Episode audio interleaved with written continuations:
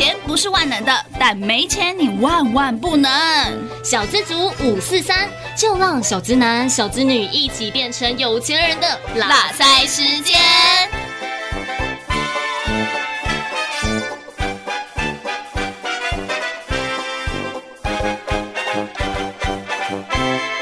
Hello，大家好，我是黑娜。大家好，我是 Jeff。哎、欸、，Jeff，、嗯、你知道最近这几年呢、啊，有一个很夯的，就是 ETF 吗？哦，对啊，像我自己有在投资 ETF 哦。哦，对，所以今天才会找你来节目嘛。嗯、那首先呢，我们要先跟大家讲 ETF 原始的意思，Exchange Trade Fund，简称呢就是 ETF，这很简单吧？没错。那英文呢，直接翻译就是交易所买卖的基金。证交所定了一个更长的中文名字，就是指数股票型证券投资信托基金，也称为指数股票型基金。讲更白一点，就是在交易所可以买卖的基金啦。很多人在理财商品很常看到三个字 ETF。哦，其实美国在一九九三年就发行了世界第一档的 ETF 喽。它是追踪美国标普五百大盘的 ETF，从发行到现在已经成长了七百九十三趴，哎，哦，好厉害耶！而台湾则是在两千零三年才推出，其实也就是大家都听过的台湾五十零零五零啦。从、嗯、发行到现在，大概成长了一百九十四趴，哇，那也很强，也不错哦。比起十七世纪才出现的股票，还有十九世纪才出现的基金。其实 ETF 算是一个非常新兴的商品哦。嗯，我们讲了这么多的历史，会不会大家听到一半就把我们的节目刷掉了？啊、希望不要。那我们来举一个例子跟大家分享好了。嗯、为什么呢？前面要跟大家讲一个就是指数这个部分啊。我来举个例子好了，Hannah，你记不记得我们以前在学校念书的时候都会考试啊？我当然记得啦，那时候爸爸妈妈。知道我们考试考不好的话，就可以看那个成绩单嘛。但那时候就觉得超烦的，嗯，因为常常会拿来被做比较啊。没错。可是这个跟 ETF 有什么关系啊？其实就跟 ETF 的指数很像啊，就是把全班的平均分数来做比较，高于平均分数的就是哎表现还不错哦，嗯。可是低于平均分数的就是有待加强。那在股市中，指数的概念也是这样哦，透过指数可以了解整体的状况。而大家常在买的 ETF 多半也是追踪特定指数的衍生性商品，ETF 会呈现不同股票的整体状况，像是大家最常听到的台湾五十 ETF，这档 ETF 就是追踪台湾前五十大企业股票的总体状况哦，是由很多档股票组合而成的金融商品。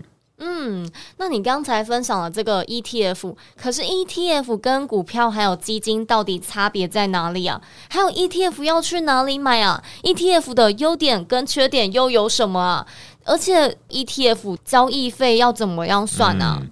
那我在这边先跟大家介绍一下 ETF 股票基金差在哪里好了。嗯，那其实我们像一般人买股票啊，就跟你去麦当劳吃。吃汉堡单点就单点啊，想点薯条就点薯条，想点什么就点什么，嗯哼，这样子。可是有些人就是想要什么都吃，那你就可以、哦、你就可以点套餐，就像我一样。没错没错，那 ETF 其实就像套餐一样，很多档股票组合而成的套餐，而 ETF 还会有人帮你定期检视这些股票要不要调整呢？嗯。对，你刚才提到这部分，再补充一下好了。如果你选择 ETF 啊，想要把里面的成分股更换其他的股票，就很像呢。你想要把这个汉堡，你不喜欢吃番茄，你想要把里面的番茄换成其他的菜是没有办法的。嗯、股票的概念也是一样，就是 ETF 部分也是一样的，你没有办法更换这个成分股的部分。那这样其实基金就像是你有一位营养师专门帮你配菜，嗯，帮你选择你需要的营养。也因为你相信他的专业，所以你会把钱给他，让他帮你安排。这个费用在市场上就称作管理费哦。哦，哇，你解释的好简单哦。嗯、那 简单来说，你投资的组合是由基金经理人来帮你决定，嗯、所以这个费用会比较高一点。哦，就是高于 ETF 或是股票嘛、嗯？对，但是 ETF 的好处是它比比起传统的基金会更透明，嗯、你可以知道你买。你的 ETF 里面是有什么产业在，什么公司在里面哦？嗯，也就是因为这样，所以 ETF 比较受大家的喜爱。对，因为像基金经理人，他去投资什么样的商品，其实你是不知道的。嗯、但是 ETF 你是可以选择你想要的产业，就像你想要选择什么样的领域啊，或是特定的标的，有些呢也是会用跟着大盘的 ETF，或是配息的 ETF，、嗯、半导体的 ETF，石油的 ETF，甚至黄金的 ETF，通通都有哎、欸。哇，现在 ETF 越来越多了哈。对啊，但是明明 ETF 就是透明度比基金还要高，可是呢，大部分。份的人其实还是喜欢买基金的，因为呢，觉得有人在帮你管钱，帮我们做这些投资的风险、投资的组合，所以大家还是觉得买基金比较简单跟轻松一点。但是 ETF 的管理费其实比基金还便宜，而且操作也不会太复杂哦。哦，不用不用看太多的财报，分散风险，感觉也比较不会赔钱，嗯、所以 ETF 也会比较受到大家的喜爱。那我再补充一个好了，ETF 和基金还有一个差别，那就是主动和被动哦。嗯，一般指的基金就是把钱交给基金公司，就像是福差克林或贝差德等等。哦，那再有里面的基金经理人根据他们的专业，主动帮我们选定投投资的标的，决定要买哪些公司或是国家的股票、债券、货币等等，透过他们的专业操作，帮基金投资人赚钱。获利就反映在基金的净值上面，当净值涨得越高，将来卖掉就可以赚更多的价差。而 ETF 就刚好颠倒喽，它的经营是为了追踪指数，所以指数涨，ETF 才会被动的跟着涨；指数跌，它也会跟着被动跌哦。哦，那你刚才说到的基金和 ETF 的差别，那我来说说股票和 ETF 的差别是什么喽？股票呢，就代表公司。有营收、有财报，还有本益比、股东权益这些东西呢，都是可以来分析研究的哦。嗯、可是呢，ETF 是包含很多间公司，所以呢，对应的是一个编撰出来的指数，自然而然也不会有这些财报是可以看的啊，所以做的功课方向呢，也就不太一样了。总结呢，就是 ETF 是介于基金跟股票之间的一个投资方式，具有基金安全稳健的优点。买卖的方式呢，又跟股票一样，非常的灵活哦。讲到这边，大家应该都有点概念了。但这时候有人会问说：“诶，ETF 的优势到底是什么呢？”投资 ETF 啊，等于说你买进了一大堆很优质的股票，公司股票，所以你不太需要担心公司突然倒闭啊。导致股票突然大跌的风险，因为你投资的是一个平均的状态，所以个别股票的风险也会被稀释哦。嗯哼，所以呢，这也是为什么这几年呢，ETF 就非常的盛行哦。所以呢，先推荐小资族买 ETF 开始做投资的原因，因为呢，投资整体的平均值呢，要承担的风险也相对是比较降低的，而且初期的资金是不足的，又很想投资很多间公司，那怎么办呢？其实 ETF 就是一个很适合投资的选择哦。嗯，那听到这边就先帮大家统整一下 ETF 的优点好了。第一个是不需要每天盯盘，嗯，第二个是不需要担心突然暴涨暴跌，第三个是适合长期的投资，可以分散风险。那再来就是手续费跟管理费比一般的基金还低哦。哦，那这样其实听起来是蛮不错的诶、嗯。对啊，可是不过虽然 ETF 的管理费、手续费都会比基金低啦，但还是会有管理费，所以很，所以有些人对于 ETF 他也会去稍微比较一下，诶、欸，哪一家的 ETF 它的。呃，管理费比较低啊，谁的也比较高啊？嗯，对对对。但是长期投资 ETF 一定不能忽略的有一个非常重要的费用，嗯、就是内扣费用。你知道 ETF 的管理费、保管费、指数授权费这个要怎么扣吗？哇，虽然我投资了 ETF 那么久，但是我都很少注意到这些。哎、欸，真的，嗯、我其实也是最近在研究这一集 ETF，我才真的懂。哦那我们就请黑娜帮我们解释一下好了。好啊，ETF 的内扣费用不像其他的手续费是属于一次性的，是在投资的期间不断的收取。也因此呢，若将投资时间拉长，就可以发现你的内扣费用是越来越高哦。所以你对于你的这个投资的成本是非常大的哦。怎么听起来好像通膨哦？摆在那里，无形中一点一点侵蚀我们的资产。对通膨不了解的朋友，先欢迎收听我们的小资主五四三第十集的节目哦。你可以打广告一下，一定要的。拉回来一下，那听众好朋友这时候就觉得说，哎又有什么内扣费用，又有管理费，那这样 ETF 这真的可以赚钱吗？其实也没有这么可怕啦。嗯，先讲一下什么是内扣费用好了。所谓的内扣费用呢，又称总费用率，指的呢是投资人持有的 ETF 时所需要支付的费用成本。所以呢，无论是投资的盈亏啊，都需要支付这个费用呢。当中也包括了这个管理费啊，还有保管费啊，买卖的周转成本等等，这些呢都是 ETF 的成本哦。哇，好复杂哦，Hannah，听起来就是要付很多钱呢。我来分享一个简单的例子好了，先不计算这个手续费、证交税等等。假设呢，你投资某档 ETF 一百元。在指数呢不涨不跌的情况下，理论上呢，这个 ETF 跟指数的报酬率应该都是一样的吧？都是零趴。对啊。嗯，但是假设 ETF 总费用率一趴，你的报酬率就不会是零趴嘞，而是负一趴哎。嗯。所以呢，你隔年这档 ETF 只会剩下九十九元，在市场当中替你工作哎。而你少了一元，听起来其实没什么，但你千万不要忘记这个复利的效果有多么厉害。哎，那一元去了哪？哪里呀？跟投信公布的管理费、经理费有什么不同呢？经理费也叫做管理费哦，请投信帮忙追踪指数，要调整持股的比例，买进卖出，管理这档 ETF 的薪水，可以在公开说明书查询到这个费用哦。上面的费用是年率，所以呢还要除以十二个月。这也是第一项的经理费哦，也是每个 ETF 差异最明显的部分。那再来就是保管费，嗯，因为 ETF 的资产都是由交由第三方的银行来保管，所以呢会支付一笔保管费给银行，是基金经理人管理基金所收取的费用。简单来说，这笔钱就是给投信公司的费用。嗯哼，而 ETF 的总费用除了包含管理费、经理费之外，还有其他的支出哦。譬如基金经理人在买卖证券时，也要交付交易税、指数授权费、上市费、受益人会议费用、借款费用、财务报表、会计师签证费用等等呢。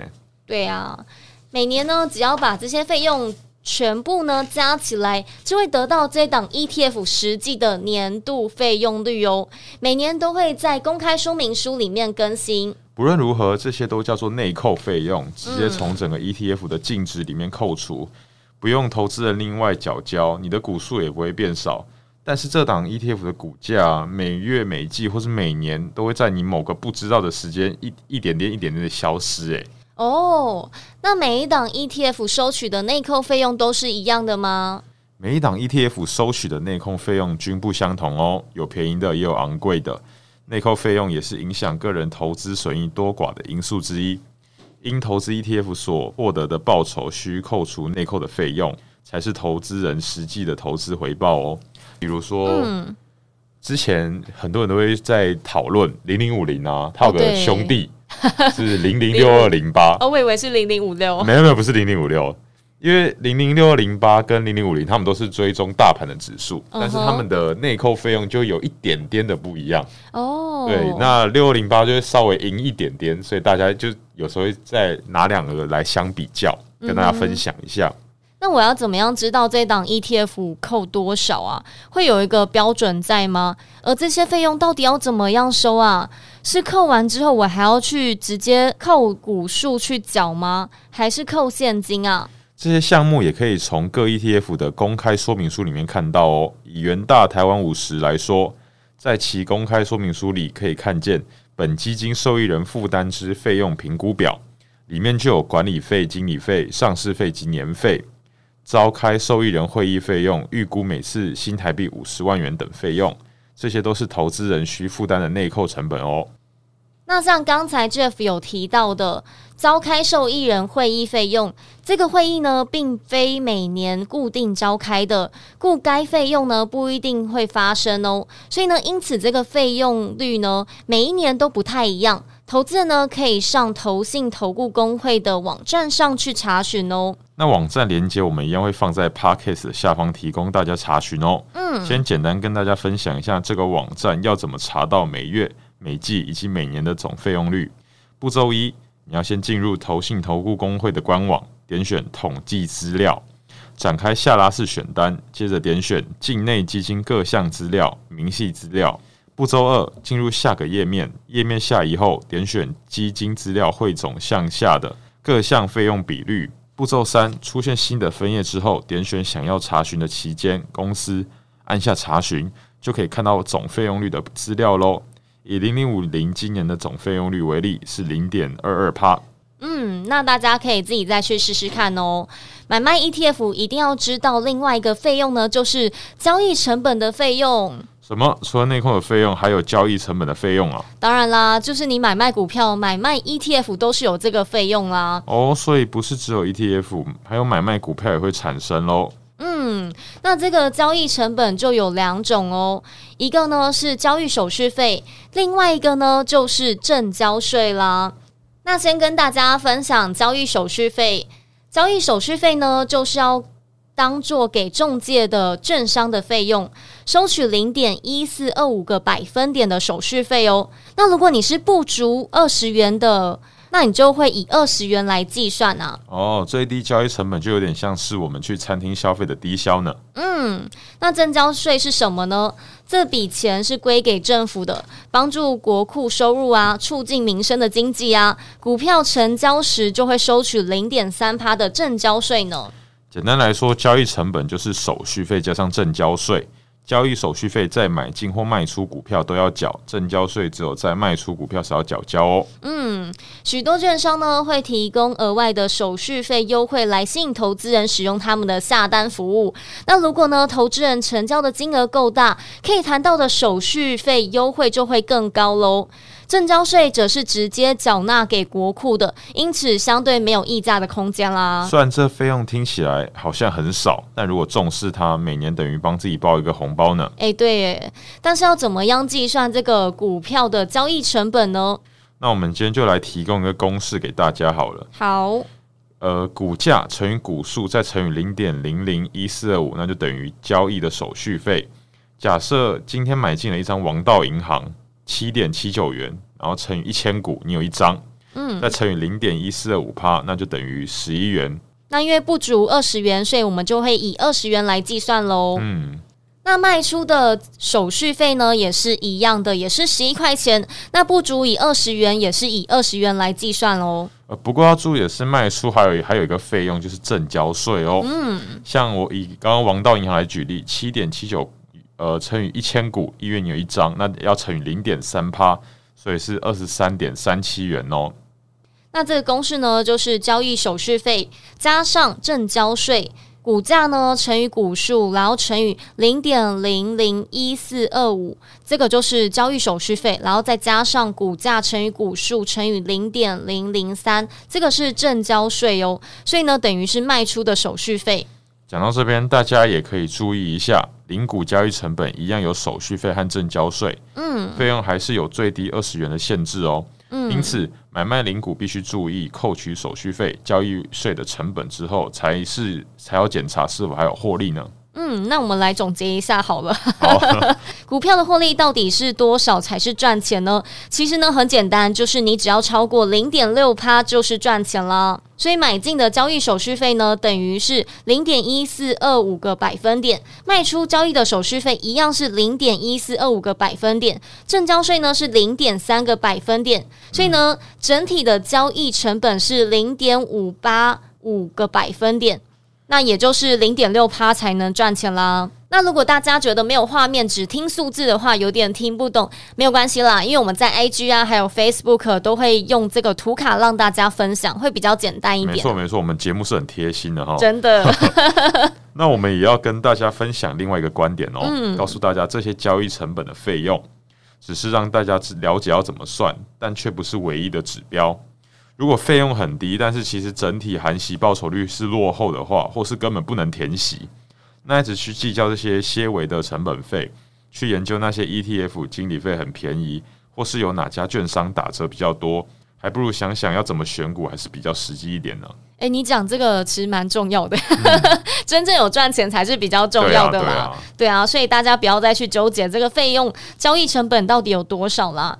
那我们这一集呢，也跟投资朋友们分享什么是 ETF，还有股票以及基金的差别到底是什么了。嗯，那除了一般的手续费呢，还有一个就是最重要，就是内扣的费用到底要如何算啦。那也希望这一集对大家有帮助喽。对。那我们下一期再跟大家分享更精彩的内容，拜拜，拜拜。